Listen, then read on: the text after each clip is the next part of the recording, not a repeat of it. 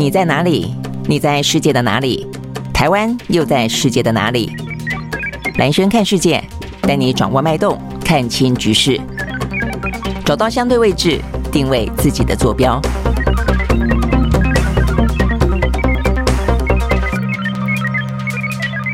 大家好，欢迎收看今天的兰轩看世界啊！不好意思呢，这个先前的录音啊有点耽搁了，所以呢今天晚一点来开始啊。好，那今天的话呢，一开始也是一样啊，这个整个的全球的金融啊，这个目前看起来除了啊这个先前的呃什么通膨啦、升息之外的话呢，因为英国他们采取了呢呃相关的减税的措施哦、然后呢大规模的举债，因此呢导致了英镑啊，还有呢包括了债市，在过去这几天当中啊，看起来英镑是狂贬的，那债市呢面临了抛售的状况。哦，所以呢，导致了英国央行昨天的紧急出手啊，干预市场。好，所以呢，这个才紧急的啊，这个让整个的英镑呢稍微的止跌一点点，然后呢，全球的债市呢也相继的回暖。哦，所以今天看起来的话呢，全球的欧美股市呢稍微的啊因此而反弹，这是呢在今天的金融啊市场当中跟股市呢高度关注的事情。那事实上不只是英镑啊狂跌，呃，事实上呢，包括像是台币哦，这段时间也是急贬，然后包括呢今天我看到这个话街日报也特别报道了人民币啊，这个人民币的话呢，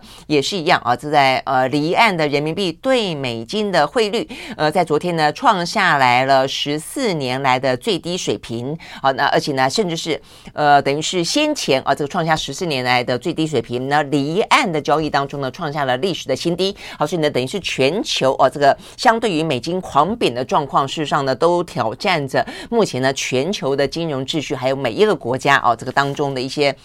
呃，这个各自的状况啊，那像是包括台湾，台湾的话呢，在昨天也才讲到说呢，央行总裁呢，呃，杨金龙在立法院里面备询的时候特别提到说，如果说呢，继续的目前看起来台币也是狂贬，然后的话呢，很多的外资撤离台湾，如果说两岸之间再发生了任何的非和平的状况的话呢，是不是要进行呢外呃这个？整个这个外资的管制啊，但是呢，这个话题因为引发了太大的讨论跟反弹啊，所以我们今天看到的话呢，媒体当中呢高度的哦这个关注的是我们的央行改口了，这个央行说呢，我们只会进行外汇的管理，不会进行呢外汇的管制。好，所以呢，就是呢杨金龙啊，这个央行总裁特别针对这个事情呢，在昨天澄清啊，他们呃等于是相关的有些报告，我们看到的是。呃，这个今天啊，这个杨金龙会针对报告呢，到立法院里面呢，再次进行备询啊。但是这个报告昨天出炉了，里面特别提到说呢，确实我们今年在上半年的时候呢，是花了八十二点五亿美金阻止台币贬啊。这个折合台币呢有两千四百多亿啊，花了那么多的钱进场啊，这个去护盘啊，护台币啊。那呃，所以呢，意思就是说，就算就我们有足够的能力去来，不管是让台币啊。这个相对来说稳定，或是让整个的汇市当中呢，也可以呢，呃，透过管理呢来达到预期的效果。所以，呃，这个部分的话呢，是杨金龙昨天强调，就算两岸紧张呢，造成外资大量流出，我们也有足够的能力呢来因应波动，不会实施呢外币的管制啊，外汇的管制。那这边呢，呃，透过什么样的机制呢？呃，这个我们的央行说，哦，呃，比方说二呃一九九五年台海危机的时候。那个时候呢，台湾透过了外汇管理措施，就已经可以维持啊这个金融市场的稳定了啊，所以意思就是说呢，目前看起来我们的外汇存底很充足，国际的收支哦这个相关也很健全，对外的贸易顺差哦跟外债极低，加上呢国人持有外汇哦，那海外的这个净资产呃总共合计上兆的美金等等，都足以应应呢国际资本的大幅度的移动哦，所以呢就是再三的强调，显然的等于是又进行否认了啊这个先前。前呢说要进行外汇管制，呃，这么一个激烈的手段，呃，说我们只会进行外汇管理，而这样的管理的话，应该就足以来应应相关的状况了。那我想呢，这个部分的话呢，当然会回应得到的，就是说，包括今天我们接下来会谈的一些局势啊，现在目前看起来。呃，不只是俄乌啊，因为他们现在的话呢，四项公公投，俄罗斯宣称啊这个大胜利哦，所以接下来的话呢，就会透过程序正式的兼并啊这个乌克兰的领土了啊，所以呢，未来的话呢，呃，对于乌克兰来说，他们认为那是他们的领土，但是呢，俄罗斯也说透过公投，那已经成为俄罗斯的领土了。所以如果说呢，乌克兰未来要反攻这些领土的话呢，对俄罗斯来说就代代代表是占领这些领土啊，所以总而言之，俄乌战争呢也重新标上了一个呢紧张的。高峰。那再来的话呢，就是在台海跟朝鲜半岛上面，目前的话呢，这个美国的副总统贺锦丽啊，呃，他刚刚在日本参加完安倍的葬礼呢，他现在呢准备要到南韩去了，在南韩的话呢，还会去呃这个视察他们的这个。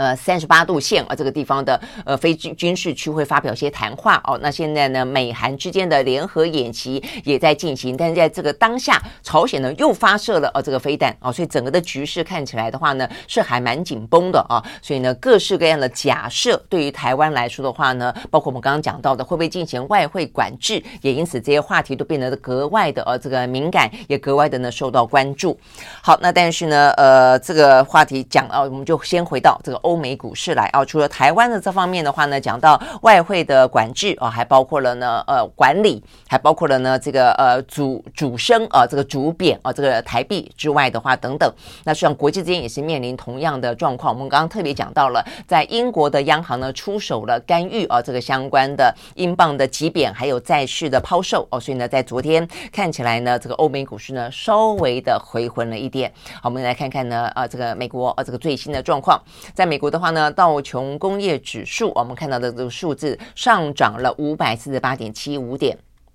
收在呢两万九千六百八十三点七四点，涨幅是百分之一点八八。纳斯达克指数呢上涨了百分之二点零五，另外呢 S M P 五百呢上涨百分之一点九七，费城半导体呢涨了百分之一点二二哦，所以基本上呢都是上扬的。那呢三呃。英呃，欧洲的三大指数呢也是一样啊，就我们刚才讲到这个英国央行出手之后啊，目前看起来的话呢，让这个全球的呃债市呢都稍微的回稳了啊，那所以股市也因此呢得到了相关的一些助力，好，所以呢德国股市涨了百分之零点三六，英国股市呢涨了百分之零点三，法国股市呢涨了百分之零点一九。好，那不只是呢这个在看起来呃这个欧美股市啊，这个昨天的收盘状况是这样子，包括呢今天开盘的。的台股呢，也因为不管是因为啊，我们刚刚讲到欧美股市的回稳，还包括了央行总裁呃杨金龙针对啊这个外汇的部分做了一些信心喊话，所以在目前看起来，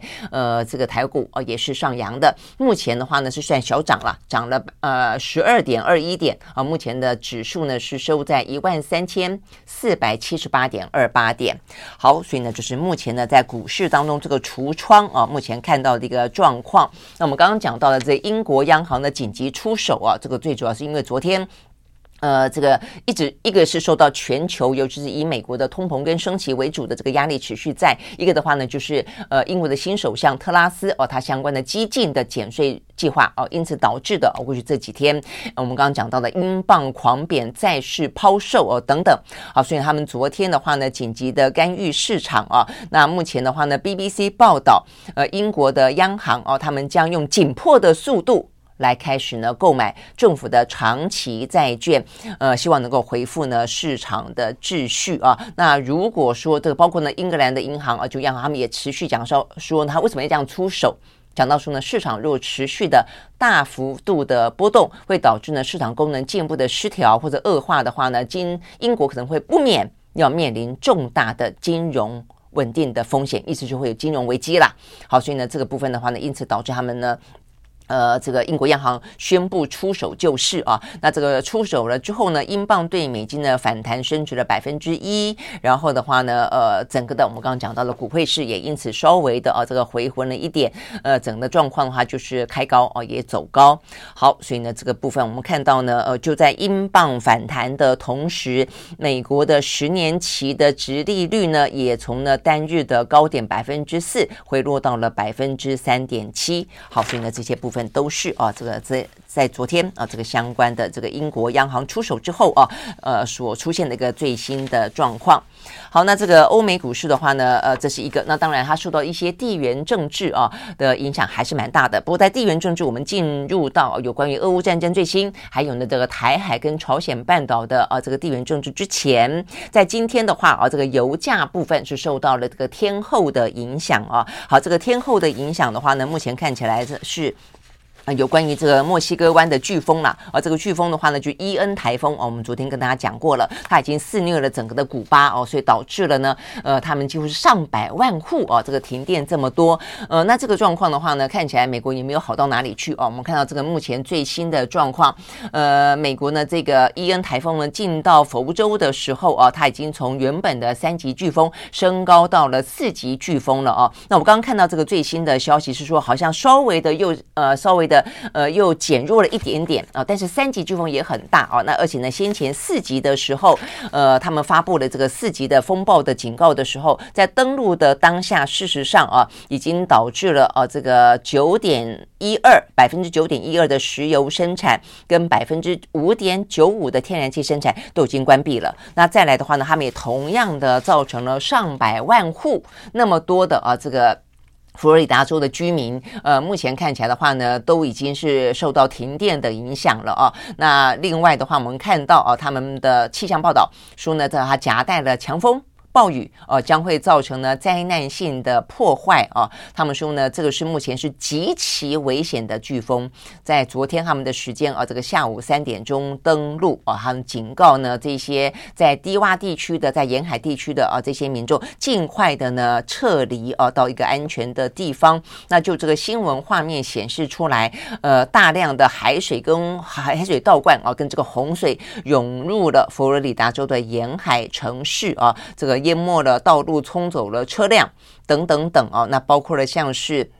有一个八万人口的叫做迈尔斯堡的这个地方，呃，已经成为了一大片的湖泊。好，所以呢，这样的一个状况已经天灾啊，这个造成。呃，再次造成了一些呢，呃，这个生活的跟经济上的伤害。那就油价来看的话呢，在昨天啊，也因此你可以想象得到啊，就是因为供应啊，这个出现了一些呃暂时性的封闭嘛啊，因此呢，油价啊在昨天呢都是上扬的。我们看到呢，这个西德州原油上涨了百分之四点七，收在每一桶八十二点一五块钱美金。伦敦布兰特原油上涨百分之三点五，收在每一桶呢八十九点三二块钱美金。OK，好，所以呢这个部分的话呢。是有关于油价啊，目前呢受到这个伊恩啊飓风最新的一些影响。好，那事实上呢，不只是伊恩飓风了哦。你讲到这个能源部分的话，先前因为油价啊是关心到呃这个。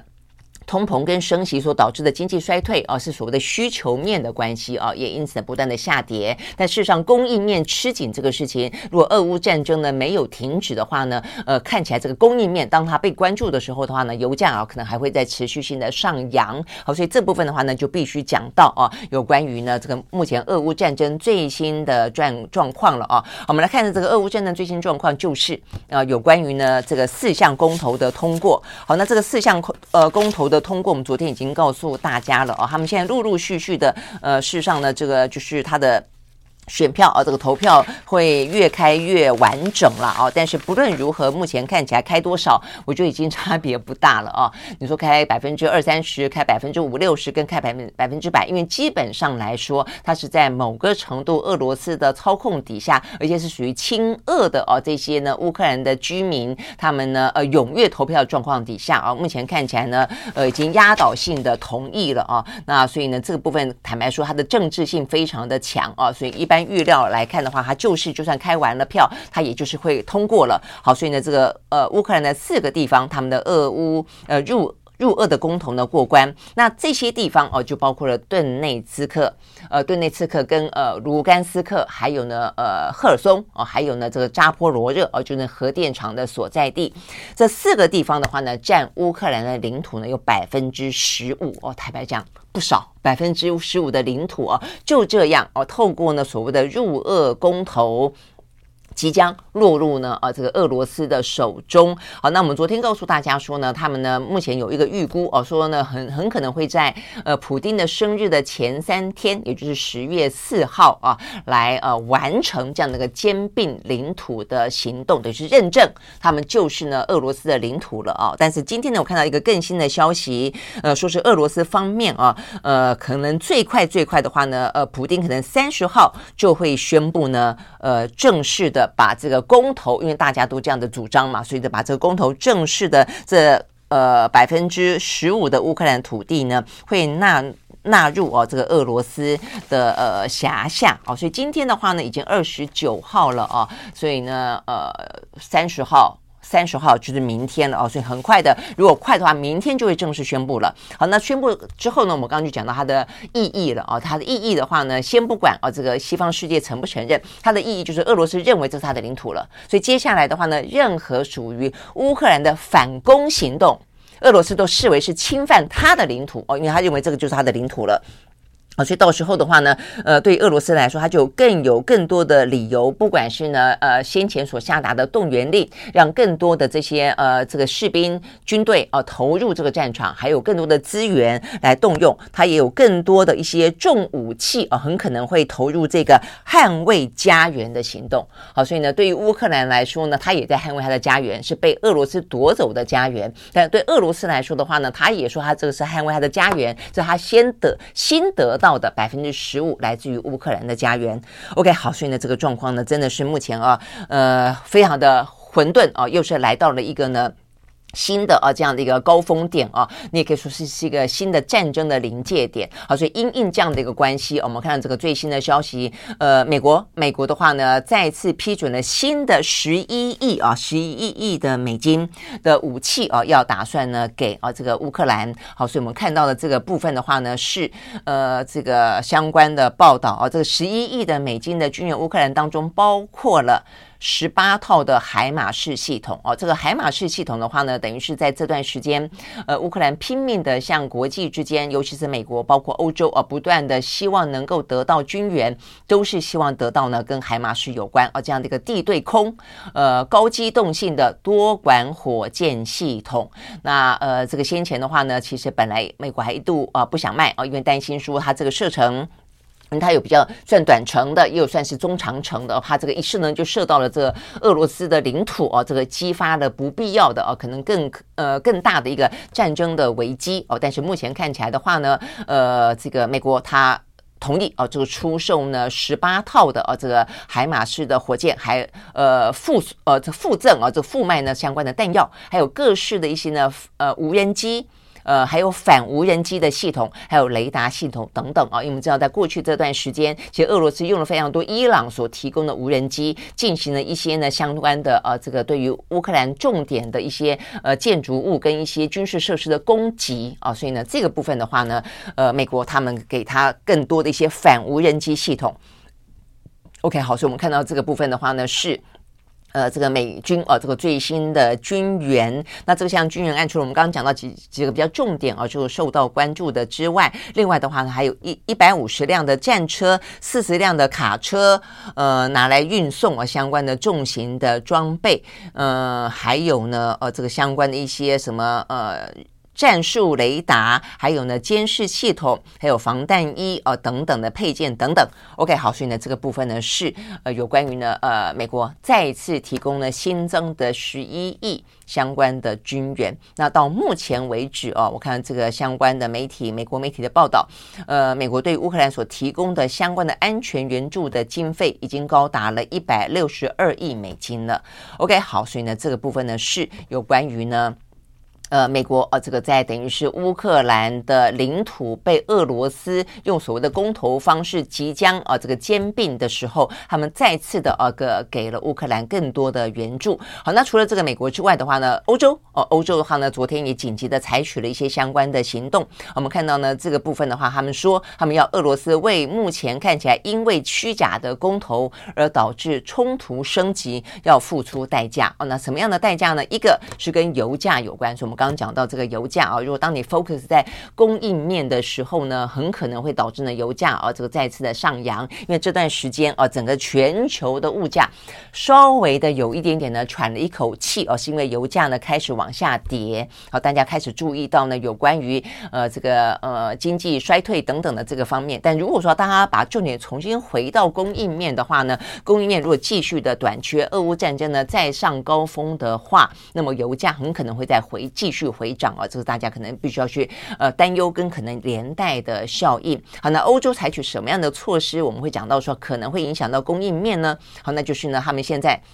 呃先前啊这个讲到说要。针对俄罗斯的石油价格奠定上限啊。那但是因为呢，呃，这个欧洲还有一些国家，它对于呃，俄罗斯的石油跟天然气的依赖来的相对比较高的，比方说不是德国哦，呃，比较比方说像什么匈牙利等等啊，所以他们现在的话呢，对于制定上限这个事情，前两天的新闻还说他们表达反对哦，所以呢，欧洲把打算呢把这个呃设定呃这个。俄罗斯石油价格上限这个事情要稍缓一缓哦，但是呢，其没想到就在昨天，呃，这个相关的俄罗斯的入俄公投通过之后啊，这个最新的消息是，欧盟的执委会啊，昨天呢针对这个事情。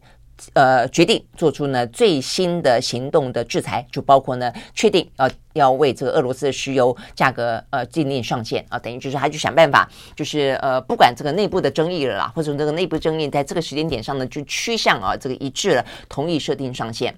那再来的话呢，还会针对价值七十亿欧元的俄罗斯的产品实施呢相关的出口禁令。好，那这个部分还包括还要计划要扩大呢相关对于俄罗斯的旅游禁令，还有呢一些资产的冻结的黑名单也即将要公布等等。啊，那就是这个所谓的黑名单，就包括了一些在乌克兰的占领区部分举办入俄公投的俄罗斯的国防高官，还有相关。的组织对，把它纳到呢这个资产冻结跟旅游禁令的黑名单当中。好，那所以呢，在这样的一个呃欧洲的啊这个制裁呃。俄罗斯新一波的方案当当中，当然还同时的再次的批评了有关于呢俄罗斯举办的公投。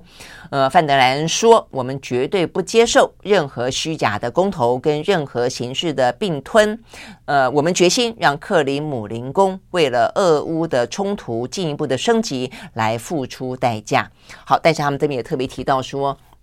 这个新一波的制裁啊，必须要经过二十七个欧盟成员国的同意啦，哦，那所以呢，我们刚刚讲到有关于呢这个石油的价格上限这个部分会不会得到同意啊？可能还需要后续啊的这个确认啊。但是总而言之，目前看起来的话呢，有关于四个地方的入俄公投，已经让再次的这个俄乌战争本来。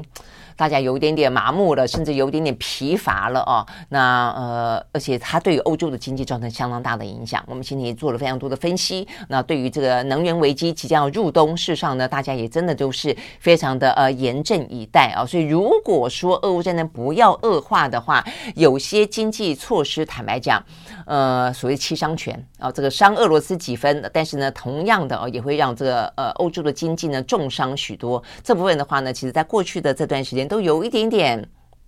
睁一只眼闭一只眼，我坦白说啊，所以我们刚刚也讲到，包括呢制定石油上限这个事情，大家也觉得啊，那这样就是稍缓一缓好了，因为大家实在有点啊，这个今年冬天承担不起哈。但是啊，因为呢这个入俄公投的关系，所以逼得欧美呃国家呢不得不还。必须要展现出自己的呃立场嘛，所以提供武器的提供武器啊，那进行制裁的进行制裁，所以又让啊整个的状况呢再一次的呢拉高态势啊，也让呢这个全球的经济呢再一次的雪上加霜。OK，好，所以呢这个部分是讲到呢入俄公投啊这个相关的状况。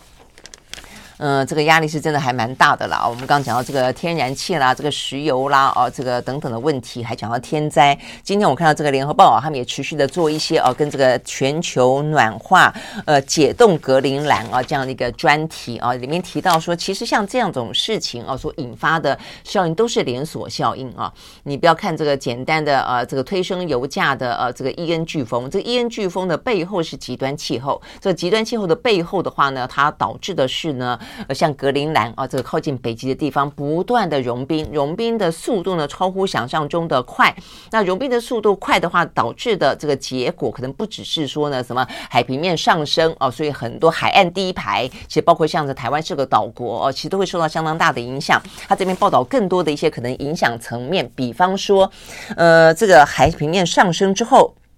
还包括呢，大量的淡水进入到。海洋，它会导导致呢洋流的走向都会因此而产生影响哦，所以你可能想象不到的是，现在格陵兰的海岸堆满了垃圾。为什么堆满了垃圾呢？是因为洋流改变的方向，带呃向北极方面带进了更多的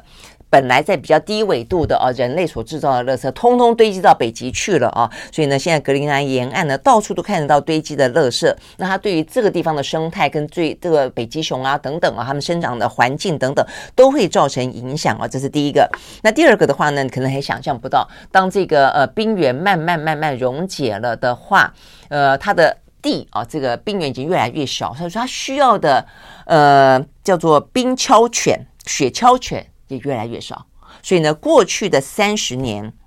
说雪橇犬呢少了一半。那光光是呢过去的三年，呃呃三年，对我看到的是对近年来，他没有讲近近年来，呃等于是在格陵兰的第三大城市叫做伊鲁利萨特，近年来有五千只雪橇犬。被迫退休，因为没有雪橇可以拉了，没有那么大的地方啊。然后呢，他们退休之后干嘛呢？多半多半被安乐死。所以你可以去想象啊，就是现在大家呃都把毛小孩当做自己的小孩一般的啊，这个在很文明的社会、比较先进的啊，这个经济比较繁荣的社会，呃，把很多的资源、把很多的爱都投注在毛小孩身上。但是你可以可以想象吗？雪橇犬就因为融冰的关系，他们呢 没了工作，那被迫的啊，原本的。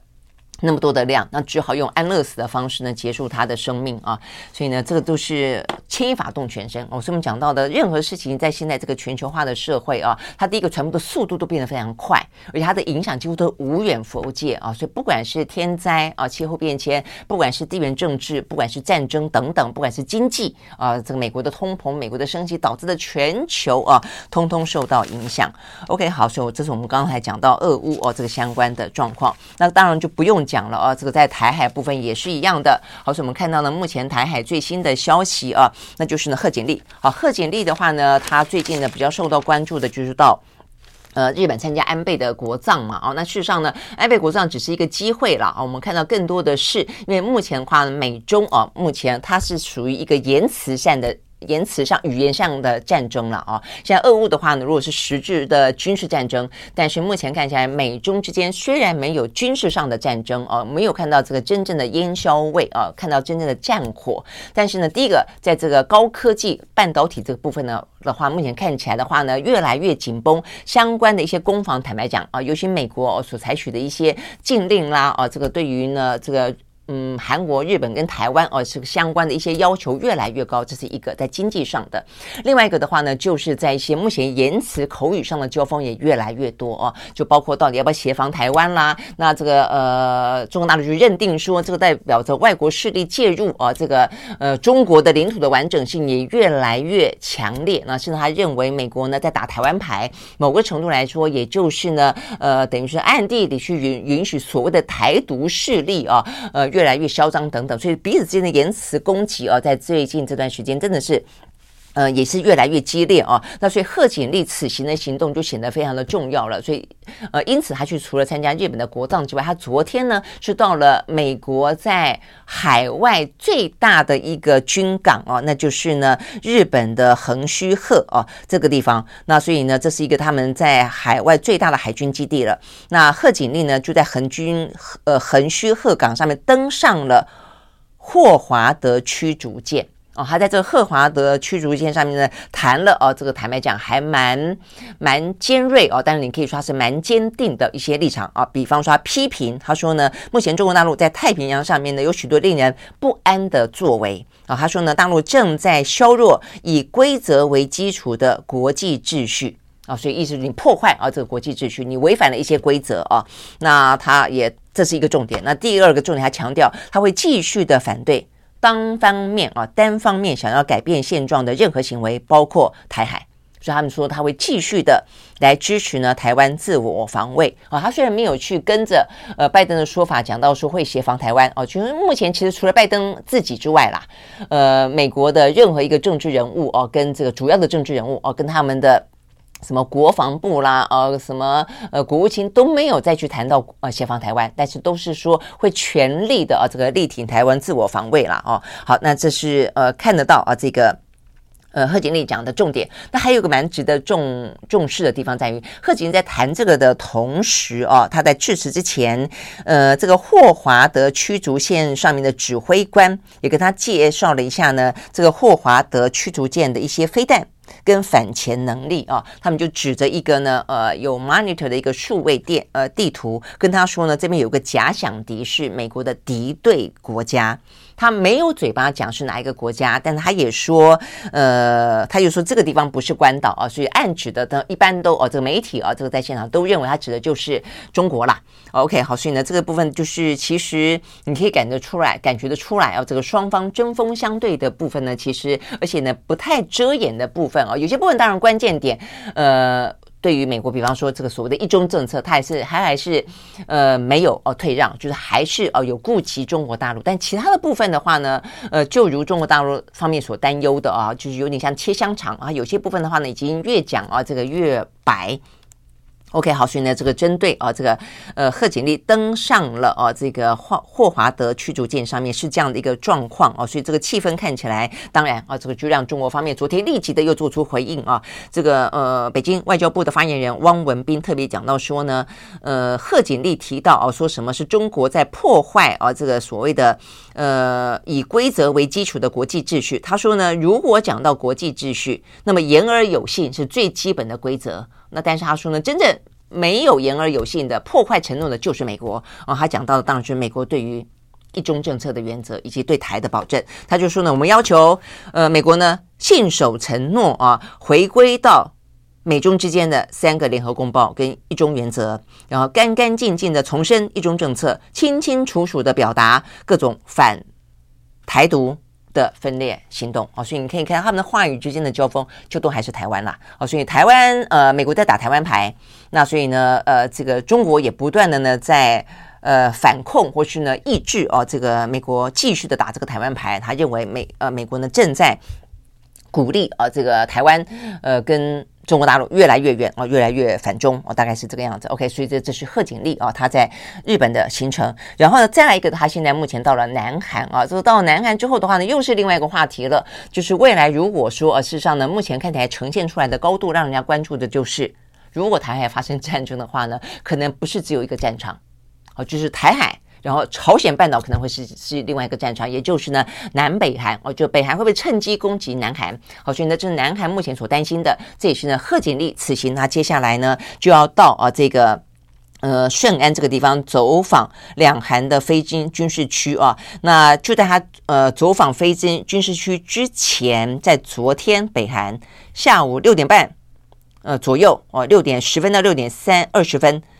再次发射了两枚的短程的弹道飞弹啊，所以这已经是三天当中两度试射了哦，所以就很明显的就是第一个就是呃在选在贺锦丽到访前嘛，所以就是给你一个警警告。那再一个就是我们昨天也讲到了，目前现在美韩正在进行一个蛮大规模的啊，呃就在东海这个部分啊，这个进行大规模的联合演习啊，所以呢其实很清楚的也就是剑剑指北韩，甚至呢还对呃这个中国大陆也在展现某个程度的。美韩啊，共同防御的能力啊，那所以呢，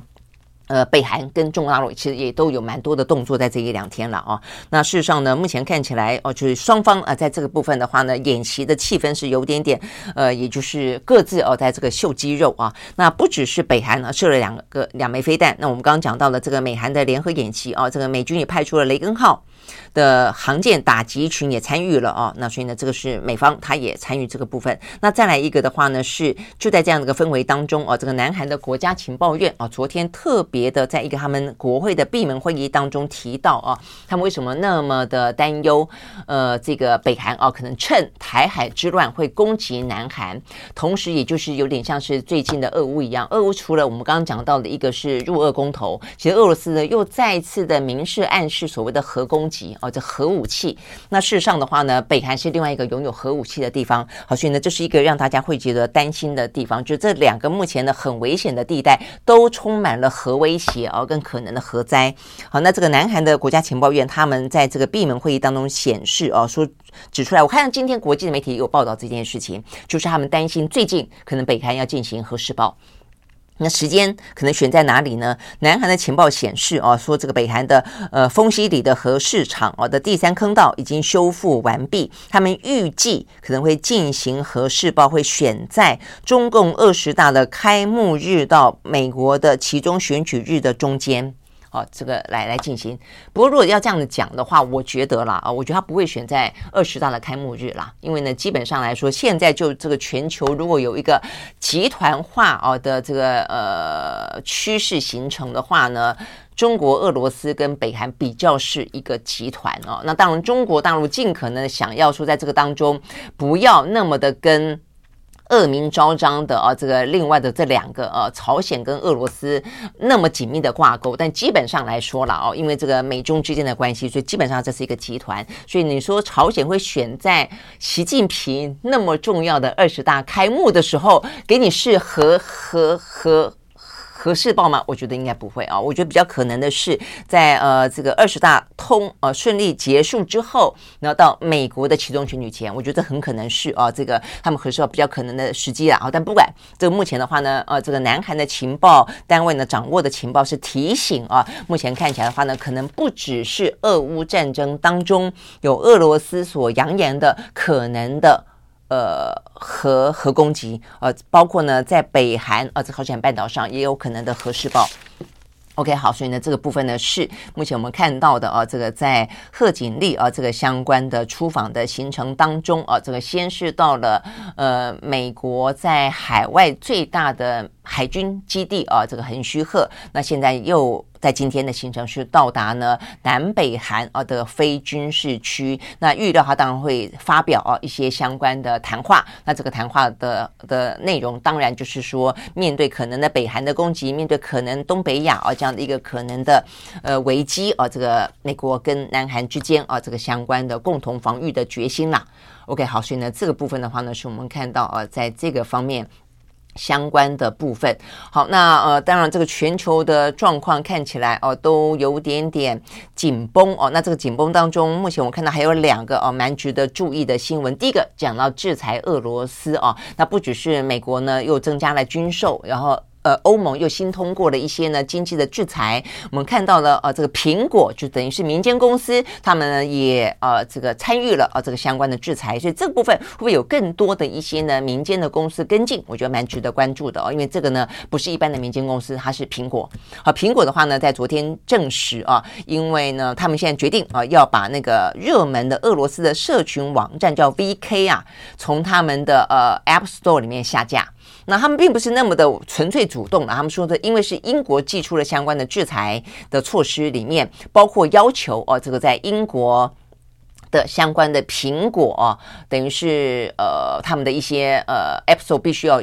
有这方面的因应。那事实上呢，他们也就说，事实上已经确定，他们也从全球的啊这个 App Store 里面都下架了。那这个 VK 啊，说是嗯。俄罗斯非常啊，这个普遍的一个应用程式啊，呃，这个社群媒体，他们可以用来传讯息、做数位支付、做购物，还可以做呢社群网络的交流。这样的听起来跟这个。大陆的微信蛮像的，这个大陆微信基本上已经是一个生活上的生态圈了，在里面几乎什么事情都可以包办啊，这个转账也可以啦，买东西也可以啦，传讯息也可以啦，交朋友也可以啊。那所以显然的，这个 VK，呃，在俄罗斯是一个蛮重要的啊，这个生活当中的一个呃，大家非常呃熟悉的一个网络平台啦啊。所以呢，目前这个网络平台 Apple 啊是正式要下架啊。他说不过。呃，Apple 强调说，它不是主动，它只是依法行事。好，那这个部分的话呢，呃，到底接下来还会怎么样发展啊？我觉得这部分当然是可以再去看。那当然，不少的这个俄罗斯人抗议啦，他就说呢，这样子呃是歧视性啊，就说战争是政府的事情，跟老百姓何干啊？为什么要惩罚老百姓啊？这个目前看起来也是啊，这个下架之后啊看得到的回应。那呃，这个部分看到他们。不少的这个路透社的报道说，一些呃俄罗斯的这些使用者说，呃，这个苹果采取这个跟这个措施哦，侵犯了俄罗斯网络使用者的资讯跟沟通自由的权利。啊，那所以呢，这个苹果就出来解释说，它只是依法行事啊，并不是主动的做这个行为。好，但是你会看到呢，这个有关于啊这个相关的这个制裁啦等等，呃，已经范围越来越扩大了。好，那再来一个的话呢，是川普。啊，好久不见的川普啊，他现在呢不断的期待，也不断的正在努力的运作中啊，想要让呃这个十一月份所进行的美国的其中选举啊，他的主他所支持的啊这些候选人能够在国会里面呢取得啊这个胜利，那当然也就是去铺陈他自己要再回到啊这个美国的竞选的舞台，要再次的去。角逐总统嘛，所以他现在当然就是拼命的啊，呃，发表一些言论。那呃，这个最新的啊，这个言论里面，他特别呃看到啊，目前这个全球的这几个危险地带。我说他昨天呃，这个接受一个广播媒体访问的时候啊，他被媒体的广播的主持人问到说，什么事情会让你彻夜难眠？他回答说，他认为很可能，呃，全球将迎来第三次世界大战。那这个世界大战呢，如果不是因为乌克兰，就是因为台湾。好，所以呢，这是而且他讲到的就是俄罗斯啊，这个普丁他威胁要用动用核武，他说这是一个非常糟糕以及非常危险的时刻。所以一方面还是担心乌克兰里面的俄罗斯的普丁用核武，他本来还跟普丁是还蛮好的朋友呢。嗯，OK，好，所以你可以看到这个。川普他也是呃很会呃转风向，很会看风向了啊，所以目前就美国来说的政治正确啊，现在因为俄乌战争发生了之后啊，其实他也是呃很多次啊都在力挺乌克兰，批评啊这个俄罗斯。那 OK 好，所以总而言之他担心啊这部分。那另外的话就是台湾啊，他说你会看得到那里正在发生什么样的事情。OK，好，那所以呢，他就说，包括呃，这个进一步讲，他就说，包括呢，呃，对于岛国台湾以及呢，对于中国自主权等等的问题啊，日渐加剧的争执，目前呢都在浮现台面。所以啊，他觉得这个部分的话呢，可能会因此呃，让全球陷入第三次的世界大战。好，这就是我们看得到啊，这个全球目前看起来。嗯，真的啊，这个台湾，呃，这方面真的不能够哦，再像过去一样这么的，好像温水煮青蛙一样啊，这个都觉得有点浑然不觉，都觉得好像别人在讲的事情不是在讲台湾一样啊。当然，我们会尽可能的希望能够避战啊！我们没有人愿意像乌克兰这样子一样啊，或者像呃俄罗斯突然之间动员令三十万人。我们现在看到啊，这个动动员令之后啊，其实呢，不断的逃离俄罗斯的人越来越多，坐飞机的。我们后来，我今天还看到一个画面是坐车子的啊，所以呢，就是呃，可能就到附近的几个中亚的国家了，什么乔治亚啦啊，这几个这几个地方。所以我觉得没有人会想要战争啊，不管你是呃战争的发动国，还是你是战争的呃被侵略国，都一样。啊，所以我觉得对对台湾来说，真的要正视这件事情，就是说，当美中的冲突不断的时候，美国不断的打台湾牌，而这个对岸也不动的不断的扬言不排除武统台湾的时候，对台湾来说，真的真的必须要非常高度的关注啊。第一个，我就尽可能避避战；第二个，如果还是必须要做好十足的准备，如果战争万一啊这个擦枪走火发生的话，我们到底该怎么样去应应？好，所以呢，呃，这个其实也是随着呃这个。嗯，选举越来越近了哦，我觉得有关于一些相关国内的话题哦，我们可能也是呃不可避免的，必须要关注一下哦。因为我觉得对台湾来说，到底选举呢，还是真正反映民意的一个呃最主要的一个方式嘛哦。所以呢，不管是在这个美中台之间的战略也好啊，那不管是我们选举当中到底呃我们的国家的政策啊，是不是往一个对的方向去走也好，我觉得都是蛮值得关注的啊。那这几天。的话呢，呃，除了大家都非常非常关心啊，这个什么呃周玉蔻啦，哦等等啊，这个话题之外，我觉得另外一个更深刻的话题哦，甚至它涉及到是一个制度上的话题，事实上是有关于啊这个进电视的话题，呃，这部分事实上呃，如果你要讲。周一扣的话题，基本上也就是一个呃，民进党政府如何掌控媒体的问题，影响媒体的问题哦，怎么样利用媒体人也好，或者怎么样的去影响到哦一个媒体呢，该不该发执照？那一些一些相关的频道的调动哦，我觉得都是哦，你会看得出来呢，民进党政府呢，很显然的哦，他已经把他的手哦，这个伸进了媒体当中哦，所以我想呢，这个部分是很值得注意的，那就是这一两天。呃，这个呃，等于是媒体啊披露这个部分，事实上是立委啊，这个立委陈椒华，他是呃这个时代力量的立委啊，这个陈椒华他公布了三段啊，这个进电视的股东会的录音档，我觉得这个部分非常非常值得关注哦，所以我们要来说一下，呃，这个里面显示出来的是，因为我有去听啊，呃，当然现在目前他我们先讲它显示出来是什么了啊，就第一个。呃，这个静电视啊，这个过去曾经呃，等于是《进周刊》的社长啊，这个静电视的股东，他本来是呃这个董事长的啦，哦，但是后来他辞掉董事长的位置嘛，他就陪位。呃，在这个呃录音带当中，他特别提到了说，呃，他跟。呃，小英啊，他跟小英总统反映啊，这个状况，他表达说呢，NCC 呢无理取闹哦，就是那个时候还没有通过进电视的执照的时候，他说他跟小东、小英总统反映这个事情，那他也接下来跟这个进电视的股东们说明说呢，因为他跟小英总统反映了，所以呢，小英总统呢，他也告诉了苏贞昌哦，那所以苏贞昌呢也找来 NCC 哦的主委呢，呃，这个陈耀祥啊，所以呢说苏贞昌也跟陈耀祥说了哦，意思说要尽快通过了啊，所以呢，他在这个录音。党里面啊，就是很负责任的啊，这个对裴伟来说，他很负责任的告诉他的股东说：“你放心啊，我们这个执照一定会过啊，因为呢，呃，等等等，就因为他打电话给了小英了，那小英也关照了。那他除了讲到说呢，小英告诉了苏贞昌，苏贞昌找了陈耀祥之外，他也特别提到说呢，这个陈耀福是呃小英在这个这件事情当中的代表人哦，所以呢，呃，由陈耀福在中间穿梭等等啦哦，呃我们要强调这个是因为啊，在这样子的一个录音档出来。之后呢，他摆明了第一件事情，为什么进电视的媒体人，而且不过就是一个媒体人，他可以直通蔡英文啊，他可以呃，所以总统府在这件事情当中扮演了什么样的角色？这是第一个，为什么可以这样直通啊？那再一个就是他说，呃，这个蔡英文去要求了呃苏贞昌，呃苏贞昌也找来了啊这个 NCC 的主委陈耀祥啊，所以呢，代表的是。我们的行政院直接涉入了有关于媒体的执照发不发的这件事情，而且我们 NCC 照理来说是一个独立机构啊，它对外不断声称独立机构，包括它在对于很多的电视台啊下重手，包括它撤销了啊这个中天的执照的时候，都说它是秉于独立的专业的考量，但是现在看起来显然不是啊。如果说这件事情当中你可以有行政院。可以有总统府扮演角色的话，那其他的事情没有这些背后的政治势力在扮演角色吗？你的独立性到底在哪里？哦，我觉得这件事蛮蛮严重的哦。好，那所以这个事情出来之后，呃，开始府方就呃否认啊，就府方说小英说哦，他们就是总统府方面说，呃，蔡英文总统从来没有直接跟呃这个苏贞昌讲过这件事情。没有直接跟苏贞昌讲过这件事情，我要强调就是这个，呃，在那个录音带里面听得到，我觉得大家就都都在玩文字游戏。那你没有直接，有没有间接呢？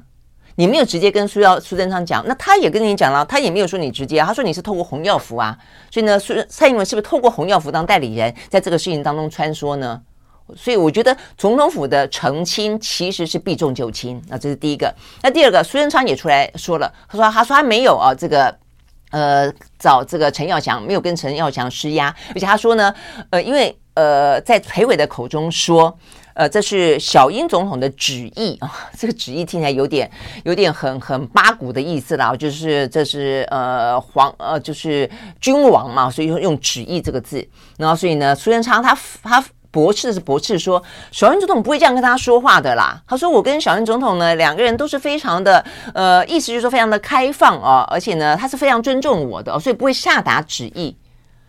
你会觉得我们的府院在澄清事情，他都故意不去跟你谈内容，你都要告诉我，你有没有要求陈耀祥过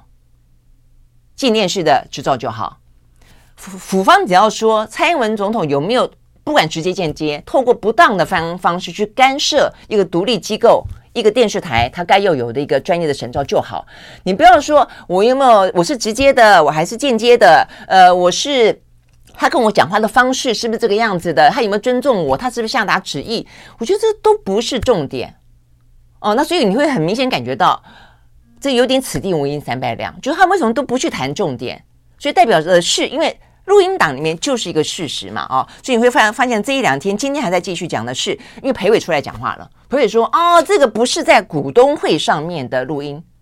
是不是股东会有什么重要吗？就算不是股东会，呃，股东会后的录音，那也是你在讲啊，哦，那民进党的人还有人说啊，这不是裴伟的声音，那明明就是裴伟的声音啊，所以后来这个陈建平，也就是他们的股东之一，也就是当初一度是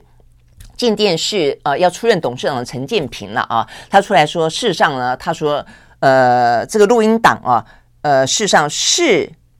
他证实说这个里面的录音档是真的，而且也就是在股东会上面所录下来的。而且他说这个声音呢，就是呢进电视股东裴伟的发言啊。那所以呢，等于是双方开始呢这一两天啊，等于是从昨天开始啊，四度发声明交火哦、啊，就是陈建平发了两个声明，裴伟发了两个声明，相互哦、啊，这个在在呃相互在针对这个录音档的事情在攻击是真是假啦。因为裴伟先出来说，呃，不是董事会啊，那呃就是说呃不是股东会。那但是陈建平就说是股东会，然后那裴伟再出来说呢，这个股东这个内容呢是私下谈话，而且遭到偷录，